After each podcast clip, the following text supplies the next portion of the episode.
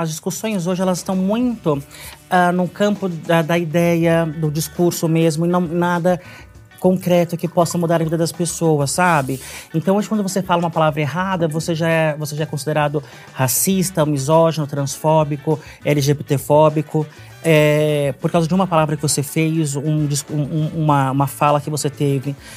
Então é tudo muito, é muito no campo discursivo, nada muito real e concreto que possa realmente influenciar a, a vida das pessoas de uma maneira boa e positiva. Porque é baseado no seu próprio ego. É minha visão sobre a rede É, social. hoje é moralidade. A rede social ela também diz, o Mark Fisher vai contar pra gente sobre isso, sobre como as pessoas elas estão é, recebendo essa informação única e, e de uma hegemonia, enfim, e elas não conseguem é, ter, ter um- um, Um pensamento próprio. um processamento próprio. É, as pessoas elas repetem padrões, sabe? E falas sem saber se aquilo é verdade. Isso é muito problemático pra mim.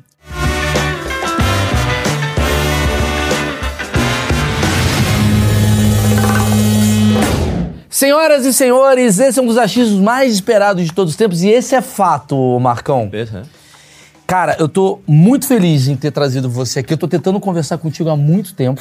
Mesmo? Muito, cara. Nossa, mas qualquer 20 reais eu venho. é Então, me mas, é- mas- então aí que tá. Então foi pro Gabi, porque eu dei 20 reais ali pra te chamar, o Gabi pegou é e a embolsou. teve como- Me deu 15 e mandou inteirar o resto. Ah, então foi isso. Então eu tô te devendo 5. Tá certo. Não é? Senhorita Bira, Muito prazer Vou- te conhecer, irmão. prazer é meu. Eu vou falar por que que eu admiro o seu trabalho antes de mais nada. Tá. Porque caiu em mim um dia, nesses TikToks da vida, caiu um corte seu falando sobre o Chaves. Imagino que esse é o corte que viralizou teu. A gente vai falar disso lá na frente. E dali eu comecei a consumir e eu falei assim, cara, talvez a gente tenha ideologias diferentes. E tudo bem. Mas você é tão aberta a diálogo e debate que eu achei, cara, eu falei, cara, é uma voz maneira, é uma voz legal que pode trazer conhecimento sem histeria que eu acho que é o que a gente mais busca. Aí eu primeiro queria te entender, assim, é, eu te chamo como? Eu, eu sei que é a pergunta mais óbvia, mas pensa que tem gente aqui que não entende. Ela, ele, Ele. ele. Eu sou um homem. Você é um homem Aham. E você se você é, é gênero neutro, diria assim. Não, eu sou um homem. Homem. Homem que usa maquiagem. E você tá como senhorita Bira. Ah, então, é porque eu tinha que colocar um usuário no Instagram. Ah. E não tinha como ser Bira, porque já tinha alguém com esse nome. Então eu pensei, o que eu coloco? Eu coloquei Senhorita Bira e começaram a me chamar assim. E até é bom, porque é, Bira não tem sobrenome. Eu falei, ah, eu vou falar com Bira. Que Bira? Não sei que Bira. Então Senhorita Bira manteve assim, mas não era meu nome. E é bom foi que é uma- senhorita Bira, né? Tipo, Bira parece uma coisa meio Bira, pra mim é o cara do Jô Soares. Então, lembra da exatamente. Exatamente. É o cara do boteco. Isso, então eu, eu preferi. colo- Eu deixei o senhorita Bira e as pessoas me chamaram assim, eu deixei. Tá. Mas isso causa confusão, porque a pessoa fala senhorita Bira, então eu vou chamar de ela, mas não, é ele mesmo. É, dá muita confusão. Inclusive, eu queria até começar falando sobre esse assunto, que é o quanto pra você isso gera problemas com uma militância XPTO da vida. Bastante, bastante. Eu, eu sou muito cancelado no Twitter. Ah, porque, é, então, é porque eu tenho, uma eu tenho um discurso que não agrada muito a pós-modernidade. A esquerda pós-moderna não gosta muito da- do meu discurso. É, e também tem, ter esse, esse, esse limbo de gênero também não, agra- não agrada as pessoas. Tive muitas discussões ah, sobre o que eu representava. As pessoas me chamam de Fernando Holliday infiltrado, me chamam de. de- até de neonazista já me chamaram. É, Porque você pensa diferente. Isso. Ah, bacana. Mas, ah, enfim, eu, eu lido bem com isso e é, eu não sei qual foi a pergunta. Então, a pergunta foi ah, o quanto isso. Essa resposta que você tá dando é Tá a pergunta. certa? Tá Ah, certíssimo. então- Aliás, tá. é até um bom, bom gancho para nosso presente. né? Já, vou dar o Opa, presente. Tá. presente. Pessoal, a gente vai ter um assunto muito legal, garanto pra vocês, porque é uma voz que eu acho muito boa. Vão ter debates, discussões, obviamente. Provavelmente a gente deve discordar de alguns assuntos. E isso é legal, né? Porque legal. As pessoas no Twitter não entendem, né? Mas as pessoas discordam e elas conseguem chegar, talvez, em opiniões, digamos, sensatas. Não necessariamente guerras e, e conflitos que beira o caos. Ó, preciso- primeiro preciso agradecer a Insider, Birá. Preciso falar porque a Insider faz o projeto acontecer. E essa luz que está maravilhosa no seu rosto, Está. Essa eu gostei. Essa tá luz- de- da frente. essa luz que está maravilhosa, ela tem um custo. E se não é o patrocinador, não tem essa luz maravilhosa, nem essas três câmeras e essa grua que a gente nunca mostra, porque a gente não quer ostentar. A gente não- Mas há uma grua aqui. Tem. Ah. Tem três drones, grua. A pessoa tem que saber qual que É, é- é uma, uma estrutura hollywoodiana, eu diria, Marcão. é. É, por aí. Mas a gente não quer ostentar. Não quero ostentar. Por isso que a gente não mostra. Seguinte, Insider, obrigado. Insider, pra quem não conhece, roupa com tecnologia.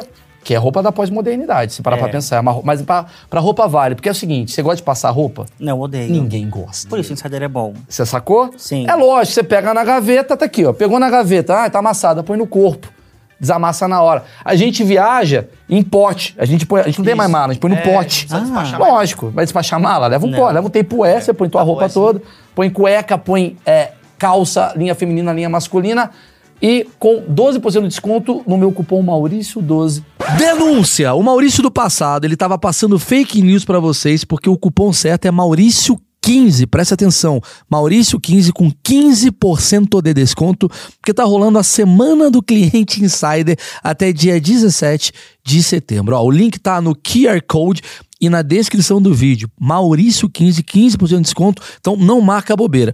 Esse é o seu sinal para finalmente largar aquela, aquela camiseta desbotada e cueca furada, sabe aquela coisa ruim que não, não ajuda a bola como a gente gosta, e garantir suas primeiras peças da Insider. Aproveita que o cupom vai expirar, vai acabar esse cupom e os estoques são limitados, já garante. Maurício 15, 15% de desconto. Pra vocês aí aproveitarem, lembrando, o Dia dos Pais tá chegando. Já foi, né? Já, foi o Dia dos Pais? Agora é o quê? Dia do quê? Ah, dia, dia de comprar As crianças. A criança. Acho que não tem a infantil ainda. Natal, garante. Toma aqui, ó. Um Presente Precisa de, meu. Precisa de dia agora pra comprar uma roupa maneira. velho. Pronto. Dia, dia da sua autoestima. Dia da sua roupa maneira. Vamos lá, vamos falar desse assunto assim. É, Qual a sua opinião, então? Eu queria começar num âmbito que eu acho que eu não vejo é, é, tantos comentários sobre o assunto. Eu acho que você é muito mais do que esse assunto que eu vou falar, né? Mas é, obviamente, acaba caindo nele. Qual que é a sua opinião sobre pronome neutro? Você vivendo essa coisa da militância gritando, enchendo seu saco, assim. O que, que você vê disso, Tá, assim? antes eu tinha uma, uma, uma, uma postura muito crítica em relação ao prono- ao pronome neutro, porque primeiro as mudanças, ela, a- nós temos formas de ter mudança na sociedade. E a imposição, ela não, não é eficiente para que, seja- para que haja mudança efetiva. Então eu tinha, assim, uma, uma resistência ao pronome neutro, tinha uma crítica ao pronome neutro, mas o que acontece? Eu hoje eu não eu, não, eu tenho mais ressalva para falar sobre esse tema porque ah, é uma divisão de trabalhadores. Quando a gente começa a falar contra pronome neutro tem gente que se identifica assim. Então hoje eu busco viver em paz sabe se a pessoa discorda de mim eu, eu respeito fala isso vamos viver todos em paz só quero viver em paz quer comer bem e não ter ninguém enchendo meu saco é isso que é para mim a minha vida é essa então quando a pessoa então pronome neutro tem pessoas que usam não acho que vai ser, uma, uma mudança efetiva na sociedade, porque é uma imposição que vem de cima para baixo. Não foi como as outras palavras, que, ela, que foi uma coisa orgânica, assim, uma coisa feita. É claro que isso é um. É, é uma. Eu diria a palavra lobby, mas não é bem um lobby que, que é feito. Mas. ah, então hoje eu respeito, não falo so- então eu não falo sobre isso, essa que é a questão. não falo sobre isso, porque tem pessoas que se identificam dessa forma. E se eu falar contra essas pessoas, se eu começar a falar sobre isso, eu vou estar falando contra essas pessoas, e não é producente ficar ah, falando contra a, a existência das pessoas. Tudo então bem, é isso que eu, que isso, eu penso isso, hoje. isso eu te entendo. Eu vejo que você tá numa. Num momento assim. É é porque, obviamente, você representa muita gente, né? Não, não representa. Você, você nunca pediu isso. Não, nunca pedi. E essa questão também, eu não sabia que eu tinha voz. É. Então eu falava, ah, eu, foi uma coisa que aconteceu muito, natural, muito naturalmente pra mim, e eu não pensei que eu teria voz, que alguém me escutasse. Quando eu tive meu primeiro cancelamento grande na internet, que o Jones Manuel e pessoa, Gustavo Gaiofato, pessoas grandes dentro da esquerda, falaram sobre mim, é, que foi quando eu falei contra o identitarismo. Na verdade, eu contei ah, lá no meu, no meu Twitter que a Zaha, é, é, Zaha eu acho que é o nome dela, que é uma, um membro do partido, de um partido de esquerda da Alemanha, o partido mais à esquerda da Alemanha, ela disse que, eu acho que eu acho que é o nome dela, ela disse que a, a esquerda estava perdendo o seu lugar porque deixou de ser a esquerda dos trabalhadores para ser a esquerda universitária pós-moderna. Aí quando eu coloquei isso na internet, não- eu, eu, não, eu não, não era minha opinião, não fui eu que falei, ai gente, É uma opinião que que você eu peguei dessa mulher, É. exatamente. Aí me chamaram, foi quando me chamaram de neonazista, é, racista, por contra as minorias. Por que, que você Porque- pode ser considerada neonazista se você. E mesmo se fosse a sua opinião, por que, que isso dá o direito da pessoa de eliminar a sua opinião? Porque assim, vamos lá, eu tenho pensamentos. Uhum. Eu imagino que eu tenho um pensamento um pouco mais à direita do que o seu. E tá tudo bem. Eu acho que o problema é quando você tem extremos. Eu não consigo dialogar com extremista, seja daqui ou daqui. Porque eu acho que, por exemplo, ah, por que que você não. Já me falaram, por que você não entrevista um nazista? Porque só explicar. O Achismos é um projeto que eu trago todo tipo de gente.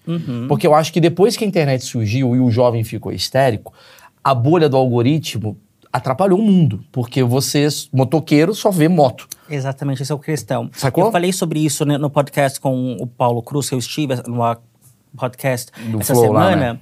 É, eu disse para ele exatamente sobre isso, porque as pessoas elas ficam em si mesmadas, elas só têm o mesmo tipo de informação. Então, uma pessoa que está à esquerda, ela fala, o bolsonarista só fala, só vê coisa de bolsonarista. É, indiquei lá para o Paulo Cruz o podcast chamado A Lavagem Cerebral do Meu Pai. Você já viu esse podcast? Não, mas já amei. muito interessante. É, é. É, como que uma pessoa que era do Partido Progressista estadunidense, dos democratas, se tornou republicano. É, e e de, de uma forma, ele ficou bem lunático, por exemplo, porque diziam que ia acabar com o Natal, que queriam que acabasse com o Natal, ele falava Feliz Natal todos os dias do ano para as pessoas, ele fazia compra Feliz Natal. Então ele ficou realmente desconectado da, da realidade. Ela faz esse documentário para ver qual foi o caminho que ele percorreu. E o caminho que ele percorreu foi exatamente esse de só conversar com pessoas que tinham o mesmo pensamento que o dele. E não ter uma visão oposta. Então eu tenho sempre a preocupação de saber se o que eu acredito tem algum respaldo na realidade. Mas é por isso que eu fiz isso, Bira. Eu fiz isso daqui porque eu sou um ignorante. Uhum. E eu acho que não. Por que, que chama-se achismos esse projeto? Você Inclusive, você acha? que tá chegando agora, tenta entender assim. Eu vou interromper, vai- a galera vai ficar, puta, é, Mauri só fala, é uma merda. Eu não sou entrevistador, tô, tô batendo um papo, é isso. Eu fiz um achismos porque eu acho que o mundo ficou com muitas certezas. Então, assim, eu tenho certeza. Caso Larissa Manuela. Nossa. Eu tenho certeza do que tá. Foi uma entrevista, um recorte aqui, as pessoas elas têm certeza. Certeza. Ontem à noite eu estava assistindo o caso do Johnny Depp. Eu- Você viu o documentário? Muito bom. É bom? Muito bom, porque. Não porque, pelo amor de Deus, eu acho que aquela Amber Heard lá, ela faz um serviço à causa feminista no geral. Mas é importante pra você ver que nem tudo é baseado em histeria e o primeiro contato que você tem com a informação. Qual foi o caso do, do, do Johnny Depp? O Johnny Depp, ele teve essa menina, vou só resumir. Ele teve essa menina e essa menina acusou ele de ter batido nela nos anos 2015. Você chegou a acompanhar esse caso, né? E, cara, o Johnny Depp acabou a carreira do cara e de repente ele resolveu processar a mulher e aí foi descobrindo que a mulher, na verdade, é, armou algo pra. Não tô falando que ele tá certo e ela tá errada. Só tô dizendo assim: as verdades depende muito de qual narrativa você quer vender. E essas pessoas, às vezes, o radical, quando a pessoa me pergunta assim, Maurício, por que você não traz um nazista pra conversar? Eu falo, mas aí é perigoso. Por quê? Ah, você ouve todo mundo, Maurício? Eu ouço todo mundo que eu acho que tá num campo democrático. Tá dentro da lei. Eu acho que às vezes tem. Talvez você possa até ter um pensamento mais, mais à esquerda do que eu, que eu acredito, mas assim, trazer o comunista radical que fala num podcast, assim, pra mim ter que matar quem eu discordo, eu falo, não dá pra trazer essa pessoa. Porque essa pessoa fomenta outra pessoa, que fomenta outra pessoa, e eu tô fazendo um desserviço do que eu acredito ser, que é minha casa, eu trago quem eu quiser, certo? Mas você, por mais que seja uma pessoa mais, digamos, à esquerda ou à direita, não importa, quando você resolve ser contra pensamentos de agenda identitária, que é o seu caso, você, ela é, você é atacada. E aí eu queria entender como que você fica com isso, porque... Atacado, hein? Ele Atacado, falou. desculpa. Imagina, desculpa. imagina. É, não, pessoa atacada, tá certo. É, cara, fudeu. Filho da puta. Como é que você, como é que você reage com esse movimento? Me parece que você tem uma, um- uma visão meio Mano Brown, que é aquela coisa do volta pra base. Que é uma esquerda que eu já falei em Twitter, inclusive eu fui cancelado esse dia também, todo, todo dia eu tô sendo cancelado. Que eu falo assim, cara, eu admiro essa esquerda meio do tipo, porra, galera, pô, trabalhador, volta pra base.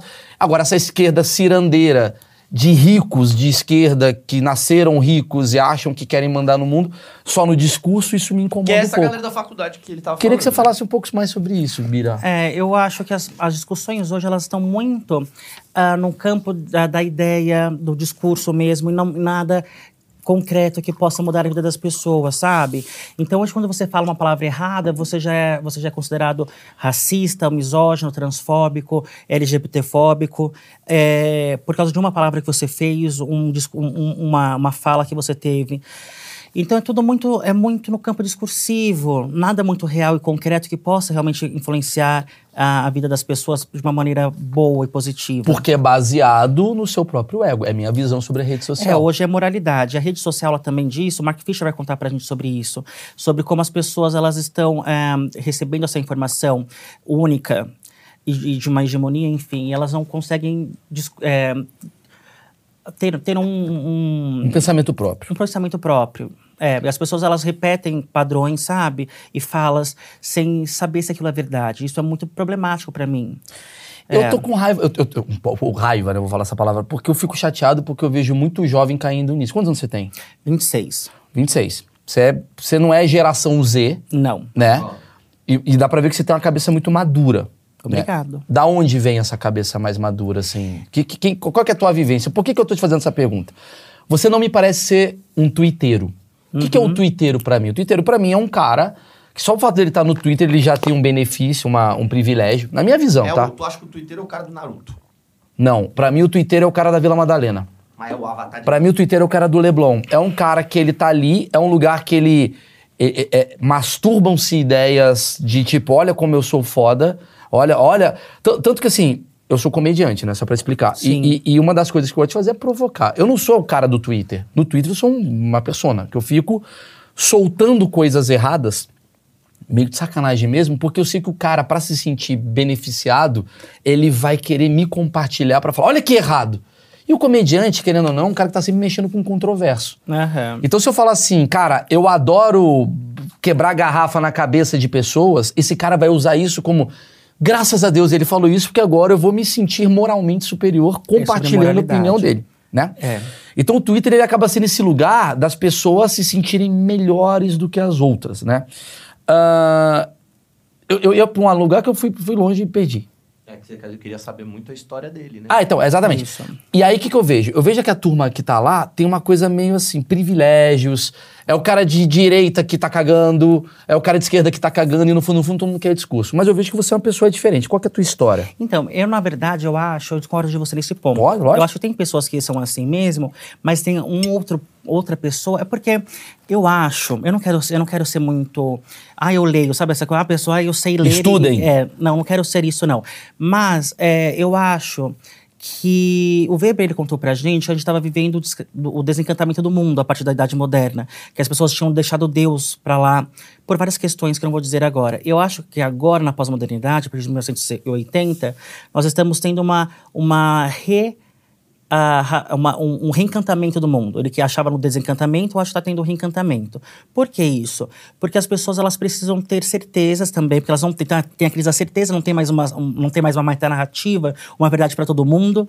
Foi o que eu falei também no podcast do Paulo Cruz, a pessoa fala, eu falo assim para a pessoa, é, é, que que é a pessoa religiosa, eu chego para a pessoa e falo assim: o que, que você acha de Jesus? A pessoa fala assim: ah, eu acho que Jesus, mas não é assim. Jesus tem uma história. Tem um fato. Tem- exatamente. Tem um dogma da igreja que vai, que vai representar. E as pessoas quebram isso. Ah, e aí a pessoa ela deixa de ir para a igreja e ter Deus como seu, como seu discurso, como, como norte da sua vida, e ela vai se preencher com outras coisas, que é o movimento social. Então eu acho que tem muitas pessoas pobres, por exemplo, pretos pobres, ah, que sofreram racismo, que são cooptadas por essa lógica de movimento social e elas criam um norte para a vida. Então toda a minha opressão, tudo que eu sofro, eu estou vivendo porque eu sou oprimido por ser preto, sabe?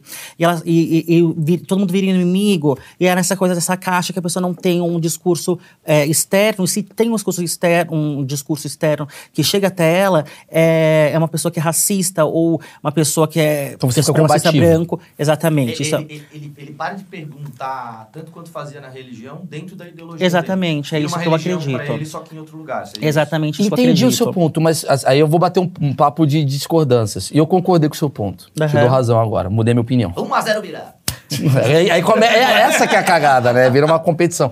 Não é isso. É, talvez eu vou me expressar de outra forma. Você não acha que o, o coletivismo É. de pensamento, você acha que isso é um problema? Você acha que isso é uma solução? O que, que você O vê? que, que é coletivismo? O que, que eu acho? Minha visão. Tá. Achismos. Eu acho que existe uma coisa de diversidade muito legal. Aham. Bacana, ter que dar voz. Pra eu, eu até tive uma discussão com o Danilo Gentili que eu falei, cara, eu acho legal ter a princesa preta, a, né, a pequena sereia. Ah, mas a- mudou a pequena. Porra, é uma sereia, caralho. Irmão, a mudou. sereia é- Mudou. A pequena sereia agora é vesga. Foda-se, não me, não me interessa isso. O problema pra mim, que eu acho, Bira, é que eu acho que não tá tendo uma diversidade de pensamento. É quase como se tivesse uma caixa e você coloca o preto nessa caixa, o branco nessa caixa, o judeu nessa caixa, a gay nessa caixa, o judeu nessa caixa. Todo mundo tem que ter é é um Power Rangers de opções, mas com o mesmo pensamento. Sim. E isso pra mim não é diversidade, porque a diversidade pra mim eu eu quero entender a cabeça de uma transpobre. Pô, tem uma frase, desculpa te interromper, mas acho que vai corroborar muito o que você tá falando. Eu não sei de quem que é, mas eu ouvi essa frase e o cara fala: a ideologia, ela é um alfaiate que ao invés de consertar a roupa, ele corta um braço. É, tipo isso. Então, assim, é, o que eu vejo do Bira e que o que você tá falando é assim, algumas coisas, você, você pensar um pouquinho diferente daquela lógica da- do ideal, né? Da ideologia, você sai dentro dela inteira. É quase como se fosse assim, a esquerda não pode ter pensamentos diferentes, a direita... O cara que é bolsonarista, vamos botar um caso aqui pra sair um pouco, parece que a gente tá criticando só a esquerda, vamos botar aqui desse lado. O cara que é crente. Cara, tem um crente que ele é pró-aborto. Não pode ser. Não, não pode ser. Então você sai da igreja. Sabe assim? Eu, eu, eu acho que o mundo tá meio assim. Não sei, o que, que você vê disso daí, dessa coisa? Eu acho que sim está. Eu acho que sim está, mas eu quero te responder uma pergunta que você não que você fez e não respondi sobre a minha vivência. Isso, isso. Ah, o que aconteceu foi que eu entrei na academia, entrei na universidade e comecei a escutar as pessoas falando coisas. E aquelas coisas todas que elas, que elas diziam me tocaram muito. E eu comecei a tomar como verdade. Tipo o quê? Desculpa. Ai, não tenho exemplo agora Tá. concreto para te dar. Mas essas coisas da assembleia, de universidade, nós, ah, poder, poder ao povo, o povo sofre e todas Escola essas de coisas. A escola de Frankfurt eu gosto bastante. Tá. Mas aí eu, eu tive contato com o povo brasileiro de fato, sabe? E as demandas eram tão diferentes daquelas que estavam sendo postas. É, e sempre falo sobre isso, falei no podcast, a gente está repetindo o podcast que eu fiz anteriormente com Paulo Cruz. É exatamente isso. As pessoas, os problemas do Brasil são tão é, fundamentais, como por exemplo, repito, é, 100 milhões de brasileiros não têm esgoto em casa. As, mulher, as meninas não vão para a escola quando elas estão menstruadas, elas colocam miolo de pão na vagina para conter a menstruação. São problemas tão fundamentais que, que tem no Brasil que eu estava escutando coisas totalmente diferentes na academia, sabe? É, não Problema de elite. Problema é, de uma elite intelectual, é de, é, de fato. Por isso que eu falei do Twitter. Qual que é Hum. a minha visão do, do mundo burra? Vamos lá, mas vamos lá, vamos bater esse papo. eu acho que tem um problema de americanização. Sempre. Esse é o maior problema que a gente tem no Brasil. Então estamos juntos na mesma opinião. Sim. Qual é a minha visão? É porque posso falar sobre Pode, isso? lógico. Porque isso, isso é muito estadunidense. É, por exemplo, ah, o Brasil, nós, nós aceitamos a palavra negro e a palavra preto. As- ah, na verdade, nós vamos aceitar. Então, essa é a questão. É Se que a você- palavra negro vira nigger e não E- pode. e não pode, isso Só eu que sempre falar. foi aceito. É, Aqui foi, mas É. que acontece é porque antes disso, antes de ser de, de ser negro, de ser preto hoje e o movimento preto falar sobre isso, ah, se você chegasse para uma pessoa de mais idade, no, no, chegasse pra minha avó, quando eu falo, minha avó fala assim, ah, eu vou chamar aquela morena ali. Eu falo, não, vó, não é morena, não é preta. Ela fala, cala a boca, fala baixo. Porque naquela, naquela, naquela sociedade que ela, na- que ela cresceu e nasceu, ah, é, preto era cor e negro era raça. Então negro não se aceitava como preto, aceitava como negro. Que é diferente da lógica estadunidense que usava a palavra negro. Aí nos Estados Unidos não pode falar negro. E aí começa a falar palavras que você não pode falar. Aí nós trazemos, eh, nós importamos essa lógica para o Brasil. Tanto no identitarismo, por exemplo. É, aí, um, por exemplo, ah, se você chegasse para uma, uma pessoa amarelo asiático ah, de mais de 40 anos e falasse você é amarelo, ele ficaria ofendido. E hoje, por causa do movimento ah, ah, negro americano, aí o movimento amarelo se inspira e fala nós somos amarelos, entende? Então vai mudando as narrativas. E tudo isso. É impor- É uma importação das pautas de lá. Eu ia além. Eu, eu acho bem isso, e eu acho que por isso que eu falei o negócio do Twitter pra você. Por É. quê? Que, que, que- qual que é a minha visão? Me interrompe, tá? Vamos bater Tá esse bom. papo. Qual que é a minha visão? Minha visão é o seguinte: tem uma, eu já falei isso aqui uma vez, eu vou repetir. Tem uma cantora, sei lá, Lana Del Rey, sei lá, Ai, amo. cantando lá nos Estados Unidos. Os problem- ela vai cantar sobre problemas dela, sobre a vivência dela. Isso. A vivência dela é diferente da vivência. É muito diferente. Porque ela tem saneamento básico. Ela tem. a- a- o povo lá tem, tá tendo problemas americanos, inclusive. Tive recentemente lá, mendigo pra caralho, morador de rua, né? Muito fudido, tá todo mundo na droga e tal. K9. É, K9. Mas o problema dela, qual que é? O problema dela é o seguinte, cara, o mansplaining é um problema. Ah, é exatamente essa questão. Nossa, é isso que acontece. Sacou? é o problema dela é o quê? Porra, cara, porque lá é uma, uma sociedade tão mais evoluída. Falando como sociedade, você entende o que eu quero dizer? É tipo, a- a- a- o mansplaining é um problema do tipo, ah, o homem que quer explicar pra mulher como deve ser feito, ou o man interrupting. E aí o que que acontece? A fã de 14 anos, não, não bira, mas a fã, ou o fã de 14 anos, Classe média alta, tá falando. classe média alta do Twitter, fica lá escrevendo mansplaining, man até pobre, e até pobre também. Mas sabe o que acontece? É importado para É essa pessoa que está ali. Mas sabe o que acontece? Isso é muito verdade o que você está falando. A gente pede o, o, o que, qual é a luta que nós devemos lutar aqui pra, por causa disso. de E a uma- gente critica o americano vivendo problemas de americano. Uhum. E, é, eu acho que esse que é o problema que eu tenho um pouco com essa. Eu, eu volto a dizer, eu não tenho problema algum com o pessoal da esquerda, porra, chão de fábrica eu falo isso, brincando, mas assim, cara, eu acho, eu acho o Mano Brown, um puta, eu acho do caralho que ele fala, assim, eu acho foda. Mas quando eu vejo amigos meus, assim, pessoas ricas mesmo, que nasceram ricos, eu não nasci rico, mas o cara que nasceu rico, com discurso e com atitude de bosta, eu falo, cara, esse pra mim é o problema do Brasil. Que é o cara que fica lá rotando na rede social discursos que obviamente são lindos, mas na prática não são eficientes. Que eu vejo essa galera falando assim do tipo, não, main, main interrupted, no mansplaining. E aí vem um cara, sei lá, eu, é, cuidar do saneamento básico de um lugar, a menina tá tão noiada com essa coisa que ela chama um cara de fascista porque o cara deu uma interrompida nela numa questão. Exatamente. Essa coisa, você fala, caralho, Mas mas, tem uma ele, questão aí pra ti, então. ele tá resolvendo. Hã?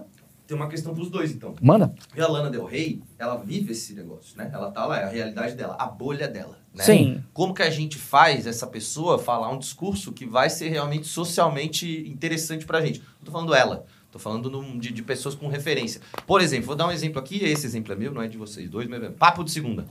Elitismo total. Elitismo Papo de segunda é pra total. comer mulher, velho. Elitismo total, elitismo total. Papo de É um segunda é um. programa é um- da GNT. Adoro. Ah, adoro ele, cara. É, adoro ele. Papo de segunda é um programa da GNT. GNT, pra mim, é um canal feito pra uma elite. de uma Desculpa. mulher de 40 anos. Elite, de- de cara. Como é que faz alta. esses É. discursos, esses discursos que a gente precisa? Isso, essa informação que tu me traz de Então. menino usar pão na, na, na vagina, uma loucura isso aí. Isso é uma Como coisa. Por isso que eu falo, é talvez trazer mais gente. Que nem ele. É, Ou mas essa outros. pergunta é muito. É a pergunta de um milhão de reais, né? Mas sabe o que acontece também? Eu vou te dizer uma coisa. É interessante sua colocação, porque quando. ah, hoje a gente tem um movimento decolonial, né? Ah, que as pessoas na academia elas estão se voltando. Eu também não, não, não- eu acho que tem a sua, sua, sua, sua serventia, mas tem alguns problemas sobre o decolonial na minha visão. Daqui a pouco eu falo sobre eles. Mas o decolonial está tentando tirar esse foco do, do, do norte global e trazer para o sul é, tirar do Ocidente, da Europa, dos Estados Unidos e trazer para cá. Mas essa questão é muito importante porque, por exemplo, as feministas, quando elas, as primeiras, ah, as primeiras não, porque não as sufragetes, mas nos, nos anos 60, quando elas vão ah, pedir direito reprodutivo e elas vão pedir também trabalho, a, aque- aquela reivindicação daquelas mulheres feministas não era para mulheres negras, porque as mulheres negras sempre trabalharam. Elas, elas foram escravizadas, quando elas foram eh, libertas, elas foram ah, trabalhadoras também. Então, eh, são demandas realmente de uma classe muito específica, e até esses termos eles afastam. Uh, mas, eh, mansplaining, uh, manspreading, são sempre em inglês esses termos, todos ghosting e. Gaslighting, e- é. Gaslighting. Gaslighting, é. Todo, todos esses termos são em inglês, já mostra que você precisa ter um conhecimento de um lugar. Mas as redes sociais, então, por que eu não acho que é só rico que faz isso? Porque as redes sociais, elas conseguem, a última onda feminista, 2012, foi das redes sociais. Elas conseguem trazer essas pessoas para dentro e essas pessoas que estão precisando de, um, de, uma, de uma metafísica, de um pertencimento, exatamente. Então, mas o. O quão perigoso Hum. isso acaba sendo? Eu acho muito perigoso. Eu acho muito perigoso porque você não tem diálogo. E você não consegue, por, por- exemplo, você tem pessoas divergentes na sociedade e você precisa, para ter uma democracia liberal como nós vivemos, você precisa que, que seja feito acordos. ah, para que leis sejam aprovadas, para que políticas públicas sejam feitas. Então, quando você, você, você se, se desgarra ah, de- dessa ideia de união, de poder conversar com a pessoa, ah, você não consegue articular coisas boas para o país. Claro, então você vai viver um, um- um- um clima de guerra. Vive um clima Porque de guerra. você começa a ter. Por exemplo, vamos falar do caso Larissa Manoela, dá um exemplo. Tá bom. Eu sei que é um caso, não sei quando tá entrando nesse vídeo, não, às vezes já resolveu. É, não. A, Larissa já matou os pais. Só a gente não relembrar- sabe como é que tá a história agora. rapidinho pra galera, vai que passou muito. Já, já acabou. Larissa Manoela, antes de matar os pais, deixa eu contar como é que era a história. eu não sei que dia tá indo pro ar. Ou os pais mataram. Tem um Nardoni e um Richthofen ali brigando. Não, o que acontece, cara? Ah, eu não quero falar do caso Larissa Manoela, porque eu não tenho nenhuma, nenhum fato concreto, mas eu vou falar uma coisa que aconteceu que eu fiquei muito preocupado. Ah, pra quem não sabe, a Larissa Manoela teve. A Larissa Manoela é uma atriz ah, do SBT, no caso agora da Globo, mas ela ficou famosa no SBT, no Carrossel, se eu não me engano. Despontou uma celebridade mundial, não sei o que, não sei o que lá, Netflix bombado, séries e tal. E aí passou um tempo e descobriu que ela, na verdade, ela foi no Fantástico, deu uma entrevista, e nessa entrevista ela falando com um repórter, com a repórter, ela disse que os pais dela estavam, digamos, ah, como é que eu posso falar? É, Desviando dinheiro. desviando dinheiro, sendo antiéticos e várias questões burocráticas. Ela tinha só 2% de todo o valor da empresa, tal, tal, tal. Aí teve a história que ela foi comprar o milho na, na, na, na, na praia e ela não tinha 10 reais, teve que pedir pro pai. E aí, Com uma pena, gente. e aí o que, que acontece? Acontece pra mim uma coisa que é o grande problema dos tempos de hoje, que chama-se a primeira onda. Hum, Que é a minha visão. Achismo, tô falando bosta, que você Aham. me corrige aí. O que, que é a primeira onda? A primeira onda é sempre você olhar a narrativa inicial e você já ter em você o resultado dessa perícia que nem teve. exatamente. Primeira onda. Seus- se você sair daqui, você pega seu stories e faz um vídeo. Fui maltratado pelo Maurício Meirelles, ele cuspiu na minha cara. Você sabe que em meia hora eu estarei em todos os sites já julgado Sim. e condenado. Aí eu tenho que provar, através das câmeras e tal, que isso é uma mentira. E nem vai conseguir provar. E nem vou conseguir provar. Então depende da sua crueldade ou não em relação a mim. Sim. O que, que aconteceu no caso Larissa Manoela? Beleza. Eu fiquei. Acho que todo mundo aqui ficou impactado com a história. Foi uma menina, né? Nunca, tal. eu nunca tive esses papos com a minha mãe. É, nunca tive esse papo com minha mãe, porra. Minha mãe sempre me deu milho. Passou um fim de semana, domingo, a último domingo, quando eu tô gravando aqui, teve as- os pais da Larissa Manoela, no programa, sei lá, fofocalizando essas porra desse programa. E ela teve uma entrevista pra, sei lá, não sei quem que foi, Cris. Cris Flores. Cris Flores e tal. E aí eu vi uma porrada de site de fofoca, independente da, da- de como ela conduziu ou não, tá? Falando assim, que absurdo dar voz pra esses caras. Uhum. E aí eu fiquei indignado. Eu falei, gente, você tem que ouvir As duas partes. as duas partes. Que momento foi esse que a gente ficou tão alucinado pelo nosso lado que a gente não consegue nem mais ter a noção que o jornalismo funciona dessa forma, que o júri funciona dessa forma. Então é coisa como assim, eu não gosto da forma como você se veste, eu acho isso daí uma coisa de esquerdista maconheiro. Eu já te odeio, eu nem sei o que você tem pra trazer. Sim. E eu já te bloqueio, porque eu não quero ver essa porra na minha frente. Sim. Fale um pouco sobre isso. Gente, não tem o que pra falar. É a pós-modernidade, é isso que a gente tá vivendo. É muito triste. É isso. São as pessoas desunidas. Eu queria que elas se unissem. É. Eu queria que nós soubéssemos, ah, pensássemos em um, um projeto, sabe, civiliza- civilizacional, que não está acontecendo mais. É isso que está acontecendo mesmo, Maurício. Você tá correto. Pô, que bom. Mas assim, posso estar errado também. Primeira vez que tu tá correndo. Caraca, mano. Do pedreiro eu errei muito. Não. É. Bira, você. Hum. O que eu gosto muito de você é que você manja muito de semiótica. Sim. Marcão não sabe o que é Não semiótica. sei nem o que, que é. é, semiótica é a parte da, filosofia que estuda o significado dos signos, da imagem. É isso que a semiótica Signos pra faz. galera saber, não é signo, não é Não é, Ares. Não é escorpião, aventureiro. São, são sim- índices, índices, são símbolos mesmo, símbolos. E eu queria falar um pouco disso, porque Tá eu- eu acho que o que me pegou no seu, nos seus vídeos e tal foi como você tem uma noção muito profunda sobre elementos pop. Ah, sim, tenho. E eu, qual- Nossa, que, que, que arrogante, né? não, mas, não, mas você tem, cara. Hum, Eu vi o, o- a- Qual foi o seu vídeo que mais. Foi o do Chaves, o que mais o bombou? TikTok foi o da, falando sobre a Luísa Sons da indústria cultural. Puta, fudeu. Aí, vamos ganhar um cortezinho bom, vai. Vai. Por que não pode falar Luísa Sonza? Deve falar da Luísa Ah. Sonza, porque eu não gosto muito da. Não gosta. da- do, do que representa a Luísa. Eu, Eu tive um gosto proble- dela. Eu tive um entreveiro. O que, que é isso? Uma, eu tive uma, uma pequena discussão com Mas a entrevista Luísa tem um Sonza. prazo. Por quê? Aqui no programa? Não, não, não. Por quê? O que aconteceu? Porque eu fiz uma piada sobre Luísa Sonza. Qual que era a piada? Vamos ver, né, gente?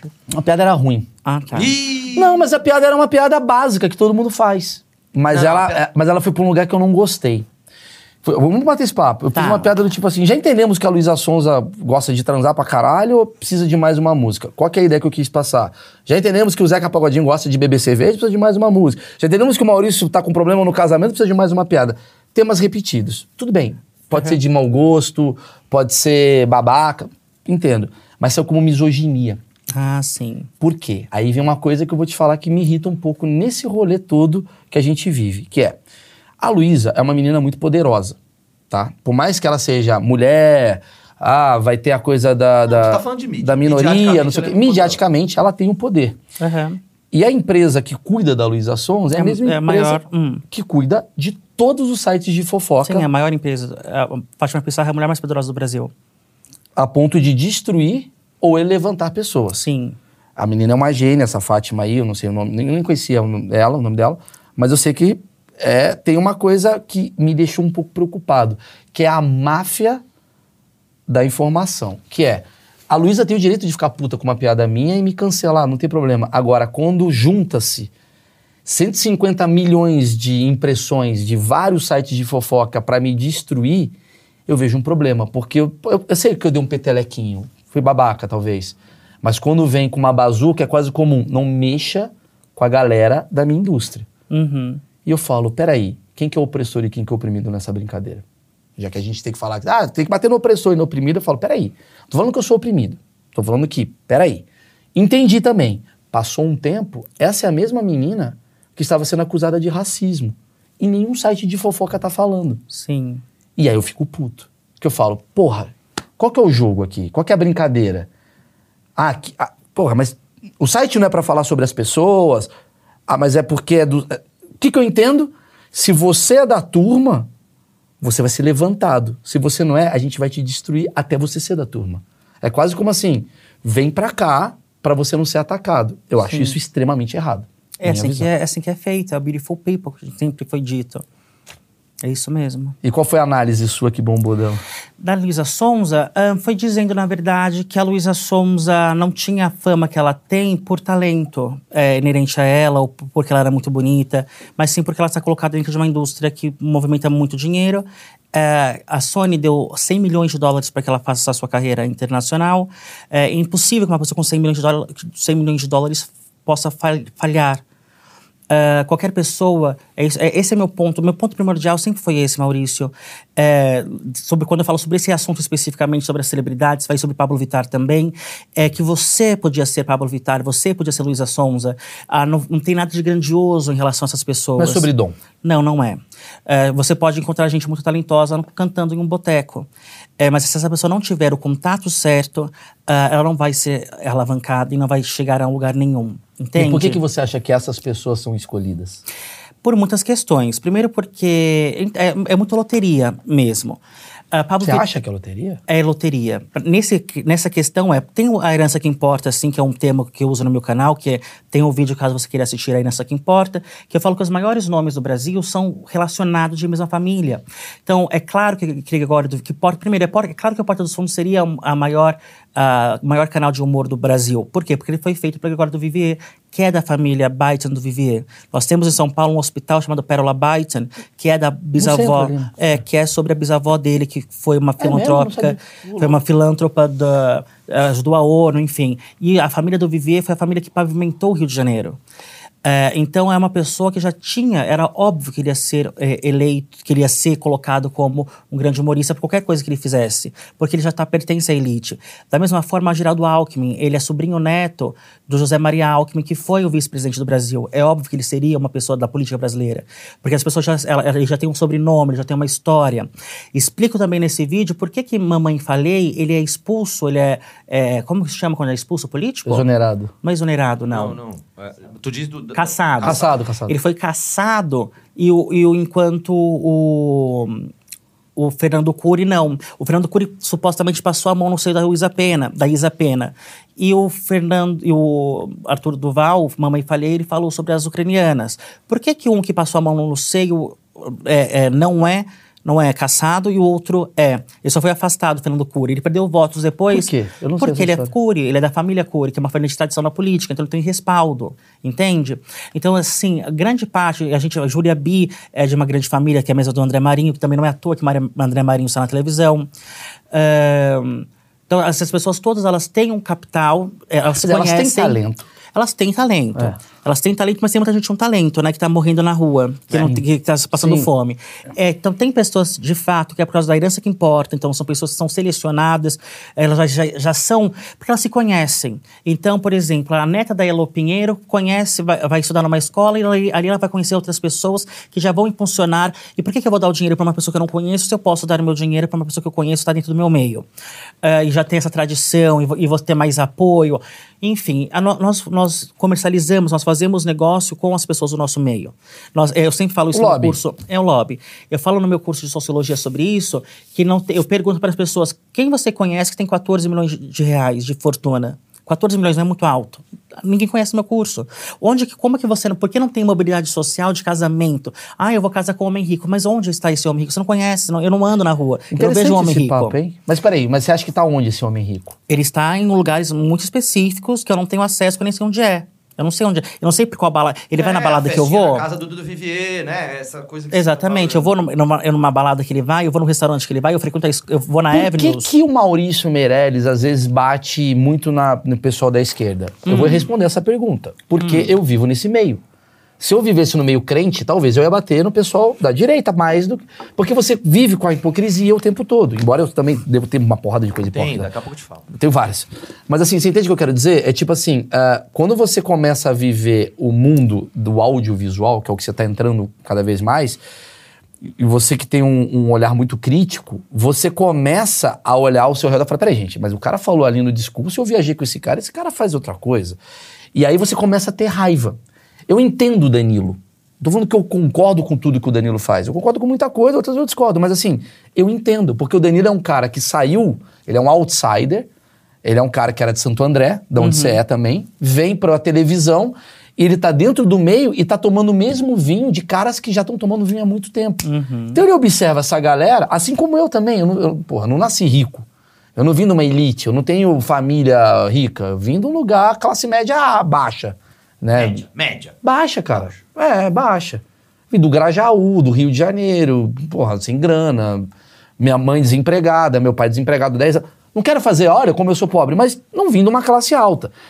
Então, quando você entra na Globo, você começa a viver com um bando de cara que é herdeiro, que é filho de não sei o quê. E não tem problema. Nesse vídeo, eu, é, Pode, pode, pode, pode. É, pode Esse vídeo também, até falo, agora você me lembrou que é um ponto essencial do meu vídeo, que não, tava no meu, não estava no meu roteiro, porque eu leio meu roteiro, é escrito, eu leio pelo teleprompter. E eu parei uma hora no meu vídeo, a herança que importa, e falei, gente, por que Bruno De Luca é famoso? Porque o Bruno De Luca não tem nenhum conteúdo. E, e aí eu falei, eu vou fazer uma pesquisa agora. Eu fiz ao vivo no meu vídeo, eu gravei. Ah, eu coloquei Bruno De Luca na- no Google e achei Bruno Mantuano De Ah, e aí eu coloquei Mantuano De Luca e eles são donos de uma enorme indústria de peixes no Brasil. Ah, a, fa- família dele foi presa por corrupção. Aí eu falo, apareceu no. Intercept, é, tem muitas pessoas presas. Ah, Desculpa, tem- supostamente tem muitas pessoas presas. A gente fala supostamente antes, senão você é processado. Supostamente tem muitas pessoas presas da família do Bruno De Luca. E foram soltas. Então, se uma pessoa é presa e solta, você já sabe que ela pertence à elite do Brasil, sem dúvida nenhuma. Porra, essa frase é muito boa. Se uma pessoa é presa e solta, ela faz parte. É, Bom, o e- Lula foi preso e solto. Então, mas é- aí, aí você pode colocar Wright Mills. Wright Mills ele foi um sociólogo que ele dizia que, que a elite não era só econômica, como Marx falava. Por isso algumas pessoas acham que... É, Wright Mills ele vem de Weber. Algumas pessoas acham que Weber é, suplantou, ele superou Marx, porque para Marx a classe, a, a estratificação social, ela se dava só pela, pela classe, pelo fator econômico.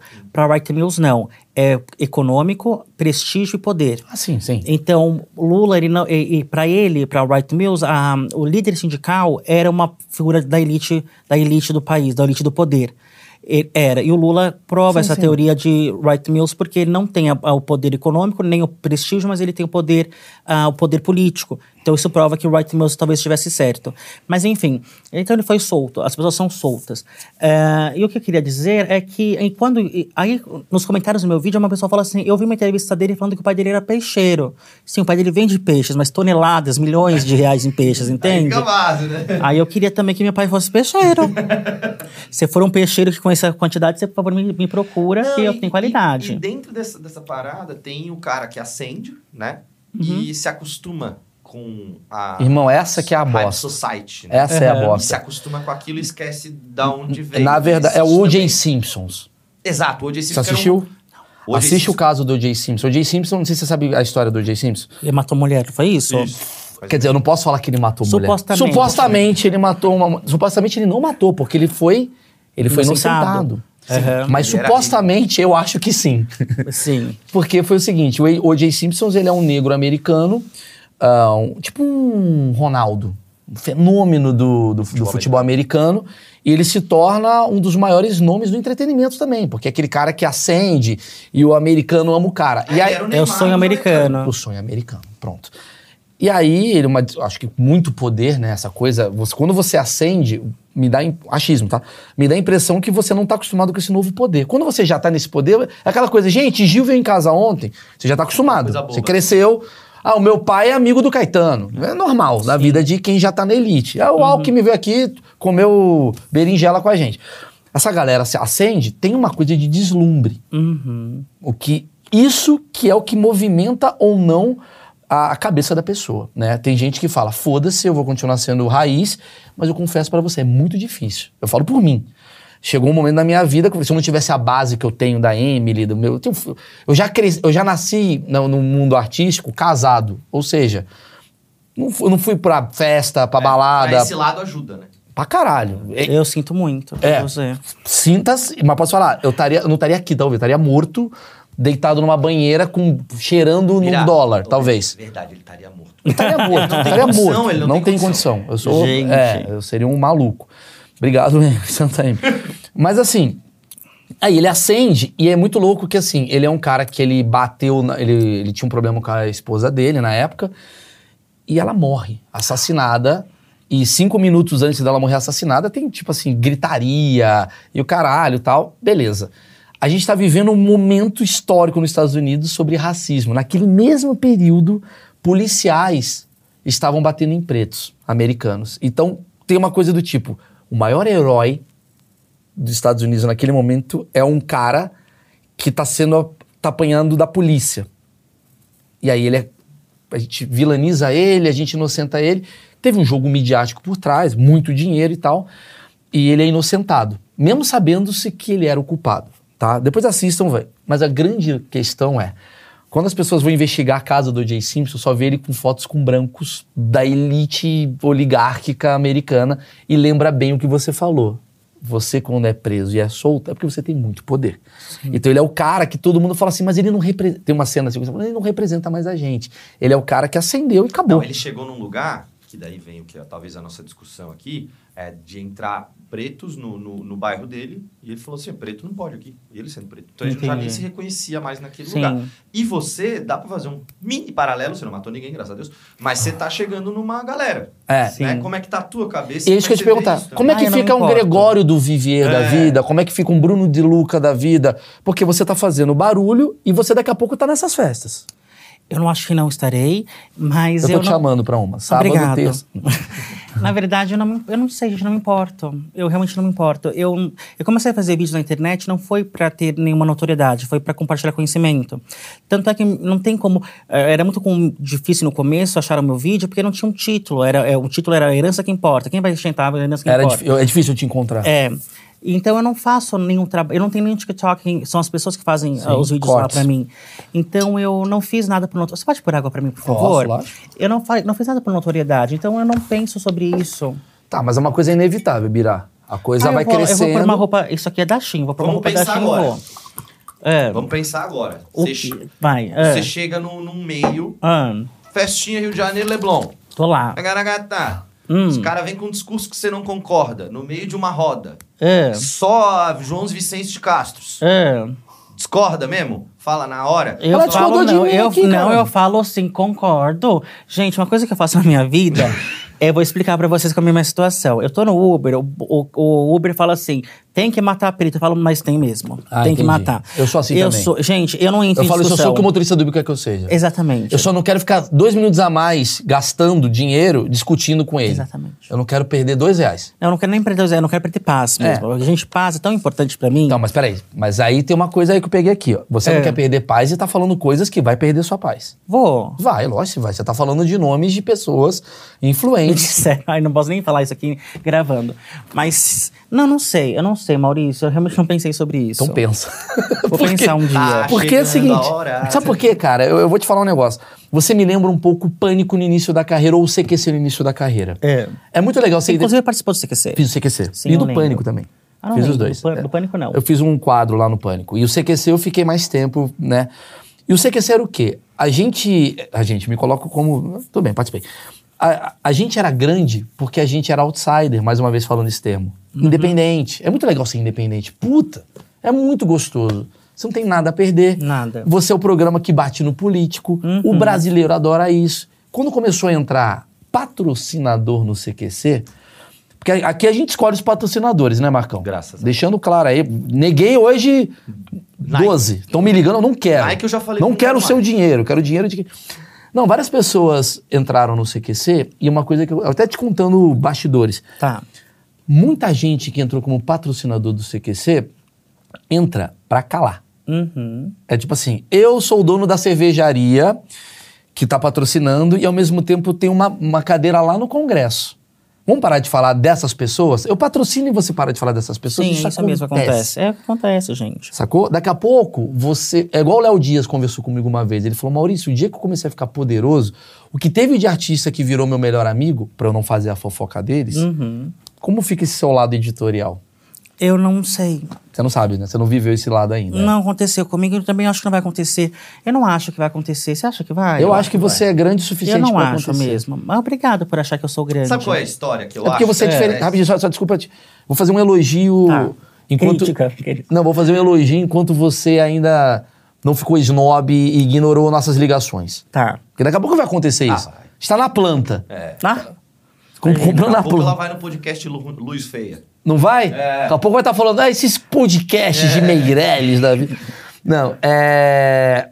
Vai acontecer uma coisa. Você tem um olhar diferente do que é o status quo. é. Eu sou desse. Por que, que eu te admiro? Volto a dizer, independente da porra da sua posição política, não sei o que você votou, o que você vota, eu tô cagando pra isso. Mas eu admiro pessoas com atitude. Eu faço comédia. Cara, se eu quisesse não ter atitude, eu não faria comédia. Eu faria, sei lá, estaria no banco trabalhando. Eu acho que tem uma coisa de. Todo respeito aos bancários. Não, sim, mas o bancário não pode ter atitude. Quer saber? Vou pegar o dinheiro, vou dar pro pobre. Não pode. Ele, tem não que ter, ter uma coisa protocolar. Cirurgião maluco, não dá. Não dá, né? Então, assim, eu, eu fui por um caminho que eu fico muito triste com a juventude. Explico. Eu sou um cara que, querendo ou não, eu vou pro controverso, eu vou pro crítico, eu vou pro questionador. Não tô falando que eu sou gênio, eu tô falando que eu sou um cara. Acho que dá pra pensar de outra forma. Quando existe um pensamento moldado na sociedade, que é o padrão, eu fico puto. Porque não pode padronizar nada. Desde o crente até o Zé Esquerda, que acha que tá sendo super disruptivo, e a mesma bosta que tá, né, é, condicionando todo mundo ao mesmo pensamento. Então você eu admiro.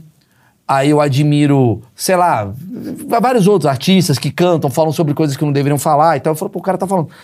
E o jovem, eu vejo que ele tá cada vez mais moldado, porque ele tem medo. Ele tá com muito medo. Por quê? Antigamente, o jovem, ele dava uma opinião para 10 pessoas. Hoje, a opinião dele vaza, vai para 3 milhões. Para ele não ser massacrado, ele tenta seguir uma agenda. Se é certo ou errada, não somos nós que vamos definir. E o que que acontece? Eu nunca me esqueço do evento que eu fiz no TikTok. Me chamaram para fazer um evento no TikTok. Agradeço a diretoria do TikTok, mas eu sabia que não ia ser bom, porque era público de influenciador. E eu fiz as piadas e foi bom o show, mas as pessoas não riram. E aí umas pessoas mandaram para mim, uma porrada de gente. Sem sacanagem. Marcão tá de prova. Eu não queria rir. Falei, por quê? Ah, porque é foda, porque você tá falando um podia negócio, eu não podia rir. Aí eu tô endossando. Eu falei, caralho, o jovem tá virando uma inteligência artificial. Uhum. A única coisa que a inteligência artificial perde da gente, pede pra inteligência artificial fazer uma piada, não tem piada. Eles não sabem fazer. Porque ele, ele não consegue sair desse status quo que foi fomentado. Então, consequentemente, o elogio voltando, você é uma pessoa que só por você pensar um pouco diferente, não vou que você pensa errado, mas você pensa diferente, você faz questionar, você vai se tornar muito grande. Muito obrigado. E eu fico feliz com isso, porque a criticidade é a coisa mais importante para mim. Realmente ter senso crítico é para isso que eu estou na internet, para que a pessoa não só reproduza. Inclusive, fiz agora uma live no meu canal com o Pietro Paron, Paronchi, que é um keynesiano, e as pessoas me criticaram também por causa disso, porque eu estava trazendo uma pessoa cen- centrista, eu devia trazer uma pessoa de esquerda. Mas exatamente porque eu queria ah, ter de fato essa, essa visão, para que as pessoas saíam. Porque a pessoa, o- como nós falamos aqui hoje já, o marxista só lê Marx, só lê Lenin, ah, o direitista só vê coisa do Bolsonaro. Concordo. Então, Olavo de Carvalho, é. Não vai ter uma conexão. Ah, é tão difícil isso, gente. É bom a gente ter criticidade. A coisa mais importante do mundo é isso. Até pra você mesmo se questionar. Se questionar sobre. É, essa que é a questão.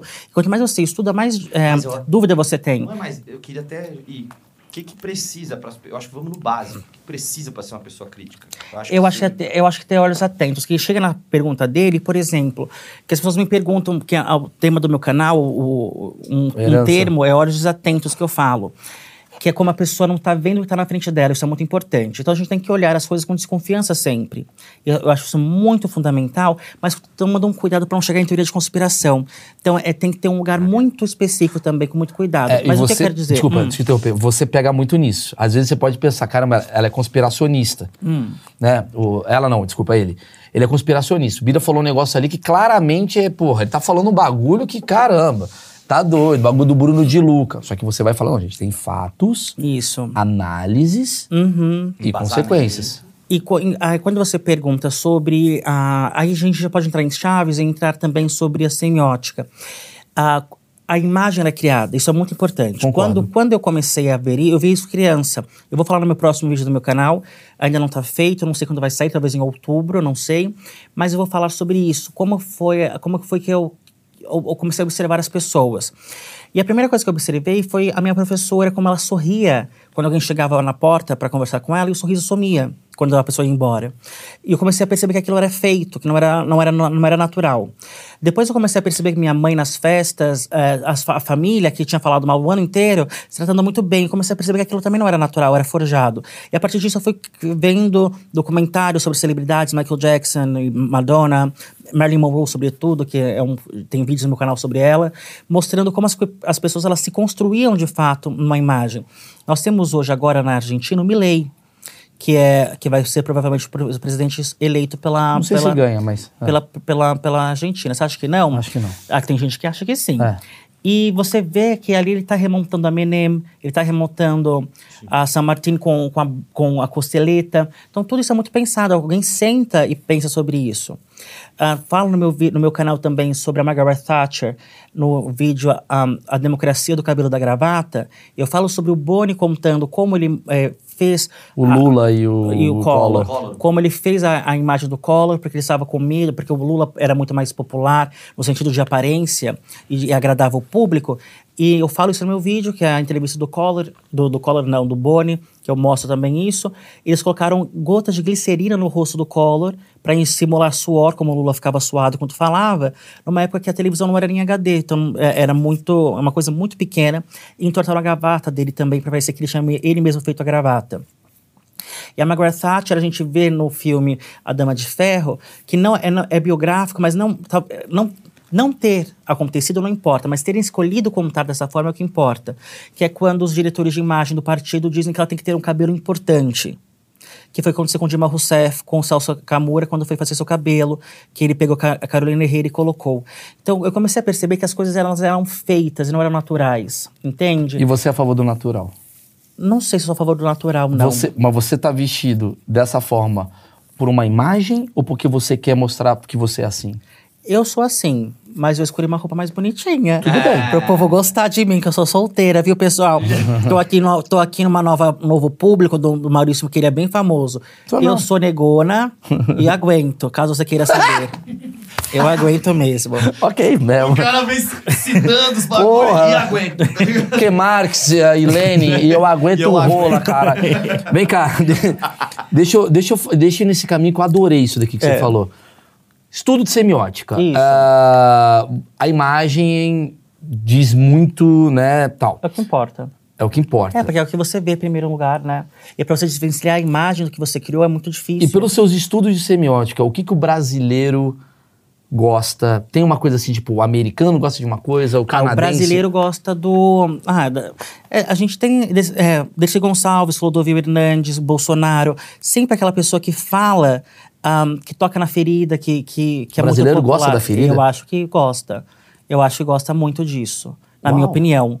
Porque não foi isso que, foi, que fez esse Gonçalves famosa, Clodovil Hernandes famoso, Sim. Bolsonaro relevante, Sim, a Rita Lee. a Rita A Lee Hebe. também, a Ah, Hebe é. Camargo. Então Achei você que o brasileiro vê... gostava do humilde. Então, é, é humilde. Não, mas tem que ser humilde. Todas essas pessoas são humildes. Não, mas humilde do tipo assim. O. Clodovil não é humilde. Não, o Clodovil, ele, ele é... É, mas quando, por exemplo, quando a... a- Bolsonaro não é humilde. Entendeu o que eu o, quero o dizer? Bolsonaro é humilde? Não, ele é simples. Entende a Qual é- diferença? Não, vamos ver a diferença, gente. Vamos escutar a diferença. Eu acho que simples é uma coisa assim. É o cara que come farofa caindo no ah, não coisa. é humilde isso, é simples. Isso é simples. Ah, tá. E humilde? Humilde é uma pessoa que não tem arrogância. Eu acho que o Bolsonaro ele tem uma arrogância. Ah, ele tem arrogante, Dercy também tinha, todas as pessoas tinham. Eu acho, eu não sei, será, gente? Você entendeu Eu- meu ponto? Entendi, mas é porque isso é. A pessoa sempre. é, isso é verdade, você tá falando, que é quando a pessoa conhece uma celebridade, fala, ah, ela foi. Ela, ela é arrogante, ela é o ah, povo do povo. Então, mas essa coisa do povo, sabe? De não ter papas na língua. É, porque mas eu acho que a é simplicidade. É porque eu acho que a simplicidade é uma coisa meio assim, do tipo. Por exemplo, eu posso me considerar bom. Sou bom, cara. O que eu sei fazer é bom. Legal, sou bom, faço comédia boa, não sei o quê. Não é no caso, eu realmente acho que eu não sou. Mas assim, é, não, me considero bom, me, me garanto, eu sou foda, não sei o quê, não sei o quê. E nem por isso eu ando de BMW ostentando. Mas eu sou um cara que Ah, pega ônibus. entendi. Entendeu? É, isso acontece Antônio bastante. Hermílio de Moraes é um cara simples e não humilde. Ah, entendi. Entendeu? Ele sabia que ele era um cara foda. Uhum. Mas ele é um cara que na hora H come, ba- come menos. O problema é tu achar que tu é foda tu ser um bosta, né? Não, isso é o problema. Isso, isso é o grande problema, na verdade. Então, Mas você entendeu meu ponto? Assim, eu acho que, tipo. Entendi. Interessante. Eu, eu acho que tem gente que. Eu não vejo o Bolsonaro como um cara humilde. Mas eu vejo ele como um cara simples. É, realmente. Parecido. Gostei disso. O Lula, pra mim, me parece ser um cara simples também. Mas humilde ele não é, não. Eu, Mas humilde ele também eu não acho é. que ele se garante. É, não sei. É verdade. E Tem diferença mesmo. Não tinha pensado nisso. E eu acho que o brasileiro gosta da Juliette, Hum, que é humilde e simples. entendi. A próxima presidente, é isso? É a Bota- presidente. não, se ela tiver um meme. A minha visão de achismo é: bra- brasileiro gosta de meme. Gosta de meme. O Ciro nunca vai ganhar a presidência Porque ele não tem meme. porque não tem meme. Ele fala muito. Eu, eu trouxe o Ciro aqui, né? É, eu vou assistir. E tem um papo com ele que é quase sobre Ciro. Minha mãe não te entende. Exatamente. Porque a alíquota. Puf, acabou, Você se preocupa entendeu? com isso? Com o Ciro Gomes, especificamente? Não, não, com a, a mãe entender. Ah, a coisa que mais me preocupa, ter uma linguagem acessível para as É, pessoas. Porque isso é, isso, é, isso é não ser arrogante. É, eu- é porque a minha questão era que realmente abraçasse a- o povo, sabe? Mas eu sei que tá muito. eu- então, eu sei que é muito importante você ter uma linguagem acessível, mas eu sei que o que eu falo não é que todo mundo vai consumir. Co- Então não vai ser. discordo. Não vai ser Eu discordo pra você que caralho, discorda? Bira. Ah, que a bom, ver, ele acredita mais em mim do que eu. Bira, discordo pra caralho, porque quando você pega Chaves e faz um elemento semiótico, por mais Caralho. termo merda que seja o semi... Semiótico é um termo que já afasta. Semió. É, Quero afasta. dormir, vai ver TV Cultura. É. Mas você explica por A mais B. Tem um vídeo seu maravilhoso que conta por que, que o agro, né? Você conta a história do sertanejo no Sim. Brasil. Eu acho incrível. Obrigado. E você faz de um jeito que minha mãe vai entender. Ah, que bom. E eu acho que esse é o grande problema do falso intelectual brasileiro. Porque ele quer falar rebuscado para ele ficar sendo ah, adulado, ou seja, aí eu vou ter que falar o termo, sendo abraçado, amado por pessoas do mesmo Isso lugar. tem um histórico, né? Isso vem também do, do jornalismo, que era uma parada também muito elitista, para explicar a economia. A gente sempre teve problema. Ma- Exato. Ligado? Você, quando é tema, quando é tema que é importante nacional, você elitiza. Você elitiza. É você- muito louco né? isso. A economia, ela não é, a economia ela não é falada de uma forma que o tio da padaria entende. Não, não é. né? A política ela não era falada, agora começou a ser falada, porque as pessoas sentiram a necessidade. Sim. Agora a coisa que mais me incomoda é como as coisas culturais brasileiras, elas são muito mal vistas. O futebol é povo. O É samba bom, é, ruim. É. O sertanejo é uma bosta. O que é bom é Miles Davis. E quem, digamos, projeta Emula Miles Davis, ele. emula Uhum. ele. Isso é o que acaba acontecendo no Brasil. E eu falo, esses caras ficam querendo arrotar uma coisa que não são, Sim. né? Então, voltando nesse, nesse debate todo assim, que a gente está falando, você tem essa noção que você pode, de alguma maneira, ah, sei lá, movimentar a cabeça de pessoas? Não, eu não acho que ninguém muda de ideia. Eu não acho que, que as pessoas mudam de ideia. Ah, juro mesmo. Eu acho que. Legal, eu concordo com você. Eu acho que as pessoas. Já você fala. assim, é, não concordo. É, Não concordo mais. Não, eu acho, o que eu acho, na verdade, que você deve escutar seu, outro, o Open. Eu falei sobre isso no último podcast. Esse podcast é igualzinho o outro, quase. Então não Porque assista falamos- outro. Já assista assistiu só esse. esse. É, porque ah, as pessoas procuram viés de confirmação. Então ninguém, quando a pessoa vai te escutar, vai me escutar, é porque ela quer que eu fale alguma coisa que ela concorda, pra falar, ah, o Bira falou isso, então eu concordo com. É isso que tá Uhum. Certo. Exatamente. É um viés de confirmação.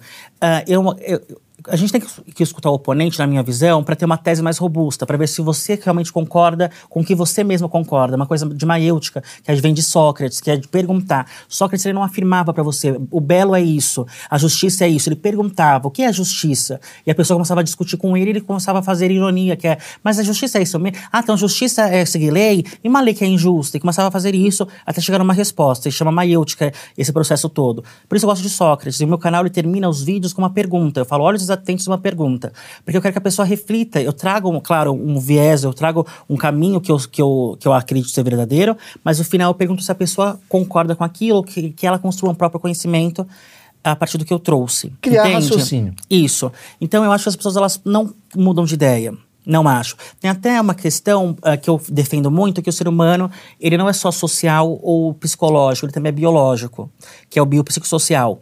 Então, tem alguns estudos que já mostram que talvez a inclinação política também tenha, não é só, mas também tenha uma, uma, uma característica genética.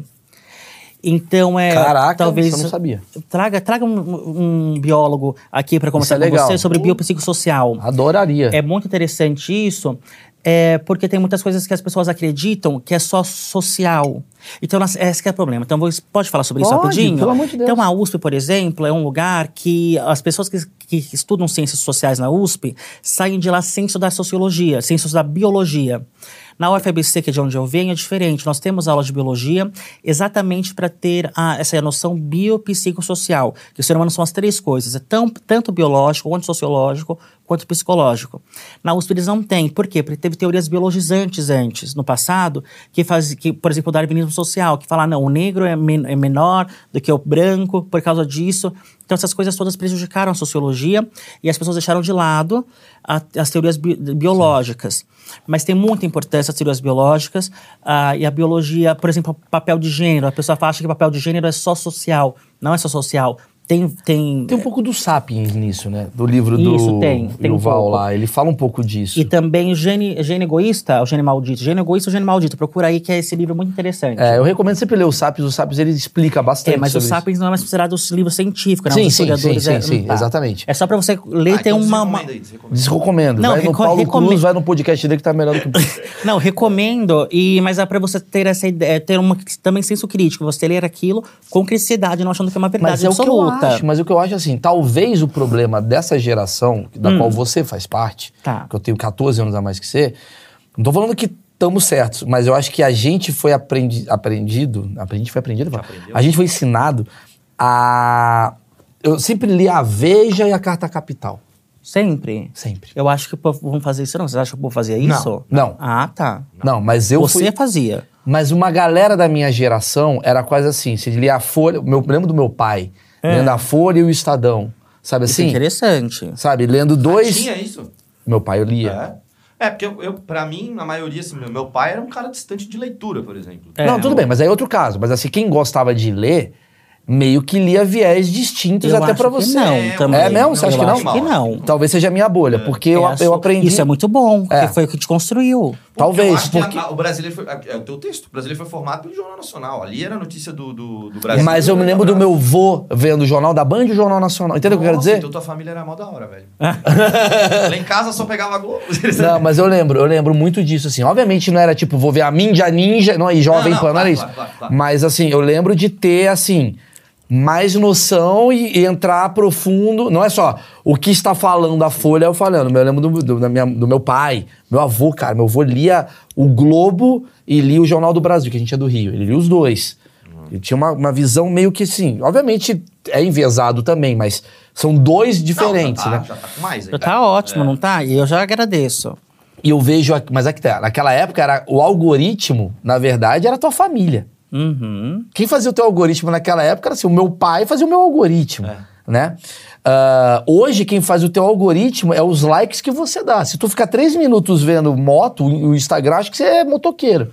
E vai te dar moto o dia inteiro. Sim. E isso pra mim é o câncer da sociedade, porque você só convive com a porra de um pensamento. É, você tem que ler Max Fischer, ele fala sobre isso. Pô, quero ler, cara. Dele. Gostei disso daí. É, um jornalista, ele fala sobre exatamente sobre isso, como o algoritmo é feito.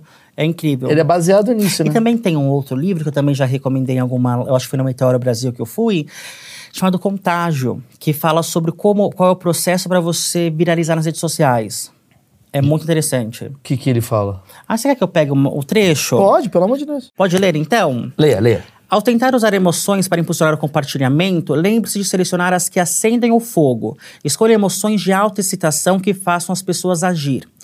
Pelo lado positivo, anime ou inspire mostrando como as pessoas podem fazer a diferença. Pelo lado negativo, façam que fiquem furiosas, não tristes. Certifique-se de que a história do urso polar vai deixá-las inflamadas. Apenas acrescentar mais excitação a uma história ou anúncio pode ter um grande impacto na disposição das pessoas para compartilhar. Em um experimento, mudamos os detalhes de uma história para provocar mais raiva. Em outro, deixamos um anúncio mais engraçado. Em ambos os casos, os resultados foram os mesmos. Mais raiva ou mais humor levaram a mais compart- compartilhamento. Acrescentar essas emoções alavancou a transmissão porque aumentou a dose de excitação que a história ou anúncio evocou. Emoções negativas também podem incitar as pessoas a falar e compartilhar. As mensagens de marketing em geral tentam pintar produtos e ideias com as cores mais positivas possíveis. De lâminas de babear as geladeiras, os anúncios tipicamente mostram consumidores sorridentes que exaltam os benefícios obtidos pelo uso do produto. O pessoal de marketing tende a evitar emoções negativas com medo que possa manchar a marca, mas se usadas de forma correta, elas vão na verdade elas na verdade podem impulsionar o boca a boca. Que foi o que você falou sobre as suas publicações no Twitter.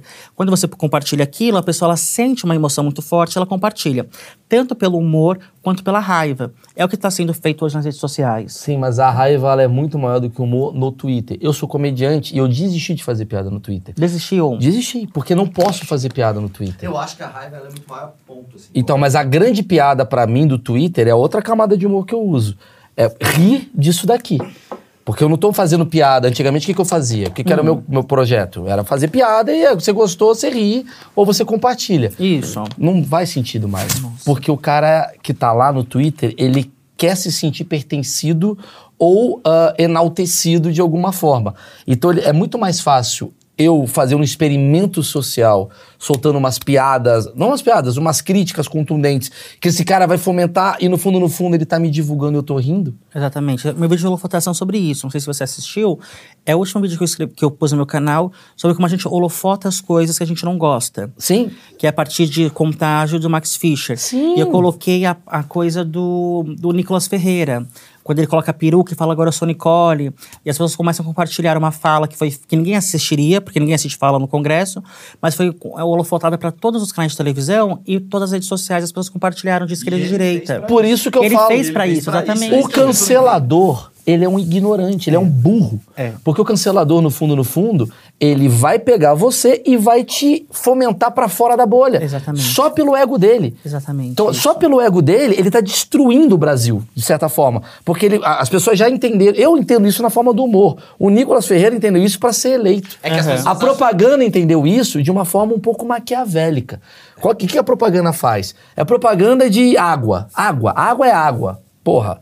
Aí o cara faz, sei lá, um casal gay se beijando. Por quê? Por quê? Porque sabe que as pessoas vão reclamar. E Exatamente. quando as pessoas reclamam, automaticamente você vai ter endosso do outro lado. Então, de repente, tá, sei lá, quem é muito favorável. A Anitta vai estar falando, gente, eu estou a favor da campanha da água. e de Exatamente repente, isso. por um real, Gente, é isso que a gente tá falando aqui hoje. O meu vídeo de holofotação, que é o último vídeo que eu postei no canal agora em maio, eu acho que maio, eu acho que é maio, foi sobre isso que eu, que eu falei lá. Ah, é um vídeo louco. bem longo, 52 minutos, mas é sobre isso que eu Ah, falo. quero ver. Ah, Assista. Por isso que eu tô falando, cara, a, a gente tem muito mais. Que bom que a gente tem a divergência, a gente debate Sim. e debate num campo legal. A gente já se discordou aqui em alguns momentos e concordou em outros, mas assim, eu acho muito mais próximo essa visão e, e eu acho essa visão muito importante. Eu acho do caralho a gente estar mais próximo de alguma maneira. É quase como assim, gente. Existem amarrinhas por trás daquilo que você tá achando que é só verdade, pureza. Não é. Não que eu seja o Mr. M e Bira também. Mas, cara, a gente sabe o jogo que tem por A gente trás só tá e avisando pra galera não ser controlada. não seja Tá controlado. dizendo, a quem avisa, amigo é. Exato. A gente só tá vovó. avisando. Desconfie de absolutamente tudo que é baseado em eu sou virtuoso demais. É. A minha comédia é baseada em cara, eu sou um cara tão errado. Essa é a minha comédia. Eu sou um cara tão errado e ignorante que eu não acredito que essas outras pessoas são tão melhores do que eu.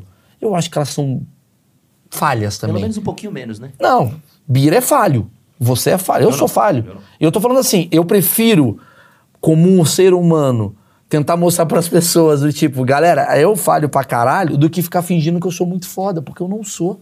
E a grande graça é da minha vida, do começo dela até o final, tentar melhorar as minhas falhas, mas eu tenho que admiti-las, entendeu? Acho que é esse que é o problema. Essa coisa de você querer mostrar e isso acaba acontecendo o quê? Elegendo pessoas que você não queria. Termina. A tua falha é que já passamos aí cinco minutos do que combinamos com o Bira. É uma hora e dez, né? Foi uma hora e Tá uma hora quinze? e quinze agora. Não, mas vai cortar aquela parte que tava Eu no bastidor. Chega de É. Vilela. Chega É. de... Bira, só tenho a agradecer. Eu que agradeço, eu amei conversar com você hoje, Pô, demais, cara. Acho que a gente pode fazer mais desses papos. Se precisar de qualquer coisa, porra, me avisa. Ó, eu vou deixar aqui na descrição do vídeo o canal escondido de Bira. Tem um Ah. canal escondido. É um canal escondido. Você tem que ter cartão mais do Carrefour. e aí só os primeiros. Tipo, é difícil pra caralho pra achar. Mas eu, eu recomendo, cara, de verdade. Eu, pô, quem conhece meu trabalho, curte, sabe que, pô, pra eu elogiar uma parada é meio. Eu achei muito foda, cara, porque é uma visão de atitude, de verdade. E tem um trabalho por trás. Dá pra ver que tem um trabalho. Tem, mas é mais do que isso, cara. É pensamento crítico. Não importa se Então, o pensamento. mas o- Mal, Deixa eu falar, pensamento Zé. crítico Porra, não consigo falar. Trabalho, Zé. Faustão tá foda, mano. Não, velho, você não pode falar um negócio desse, cara. Pensamento crítico dá trabalho, é isso que eu quis. Pensamento crítico baseado em fatos, informação e no mundo de hoje, onde todo mundo tá amarradinho, busque isso. Eu volto a dizer, você que é jovem, pelo amor de Deus, cara. O jovem sempre foi o cara que é o disruptivo. O jovem está um bunda mole. O jovem não tem senso crítico nenhum, ele está baseado em pertencimento. E quem está cuidando de você é alguém que não tem interesse nenhum em você. Saiba disso e fique atento às novidades. Um abraço a todos, deixa o like e siga a Bira. Valeu!